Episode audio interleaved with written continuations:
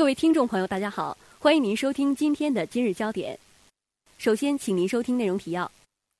深化法治建设，促进开发区跨越发展。日本内阁官房长官狡辩河野谈话。第二届全球治理高层政策化谈二十二号在京召开。接下来，请您收听本次节目的详细内容。徐州日报十月二十二号消息，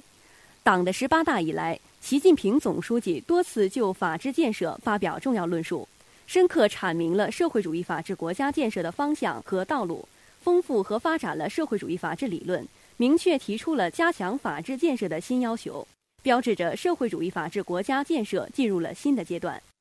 今年适逢《法治江苏建设纲要》颁布十周年，结合徐州经济技术开发区依法工作的实际举措及取得的相关成效。对全国推进开发区的法治建设谈几点思考与体会，着力让法治成为一种全民信仰。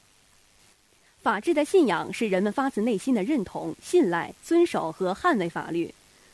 法治只有被信仰，成为坚定的信念，才能内化为人们的行为准则。另一方面，不断加大普法宣传力度，围绕“六五”普法工作：第一，与媒体联姻，扩大普法受众面。开通了法治徐州开发区微信公众平台，和江苏法制报建立合作单位，在开发区导读上刊登法治专版。第二，开展丰富多彩的法治宣传教育活动，按照四案必听的要求，组织开展了听庭评审活动六次。区行政执法局、综治办等单位和各镇村的工作人员共二百四十五人次参加了听庭评审，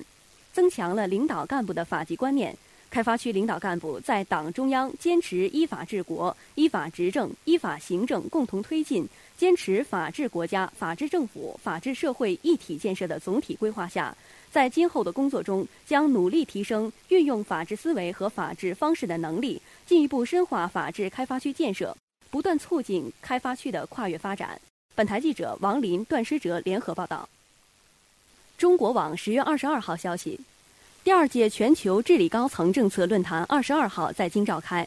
来自中国政府、联合国知名院校以及顶尖智囊机构的专家代表们齐聚一堂，深入探讨如何建立一个全球各个国家和人民都能受益的全球治理体系，以及中国与其他发展中国家在不断发展演进的全球经济治理体系构架中所起到的作用。该论坛由联合国开发计划署与中国国际经济交流中心共同举办。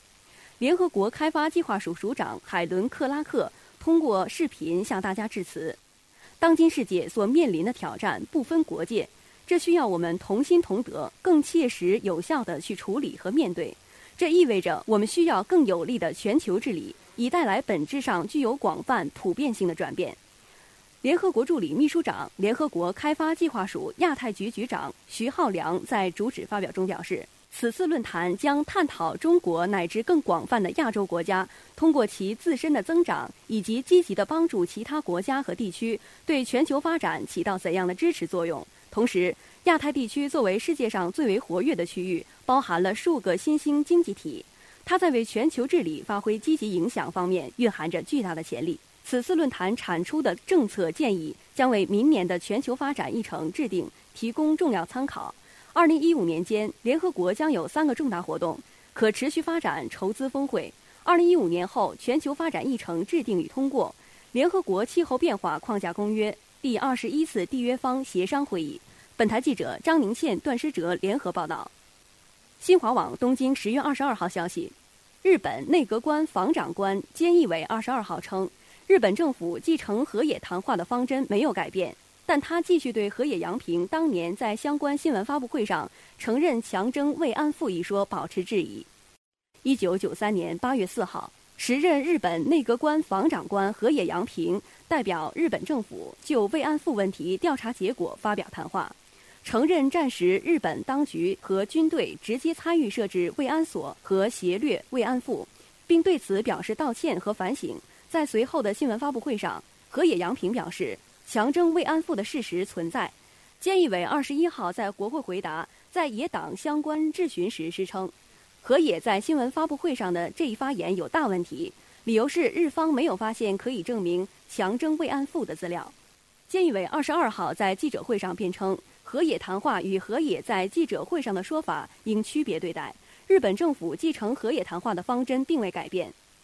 此间有媒体指出，虽然安倍政府表面上反复声称将继承河野谈话，但却不断通过调查谈话出台过程，质疑强征慰安妇相关报道等手段，降低河野谈话可信度，试图表面继承，实际掏空河野谈话的精神。本台记者王玲、张宁倩、段诗哲联合报道。今天的节目就为您播放到这里，感谢导播宋涵、编辑董小迪、播音陈思雨。接下来欢迎您收听本台的其他节目。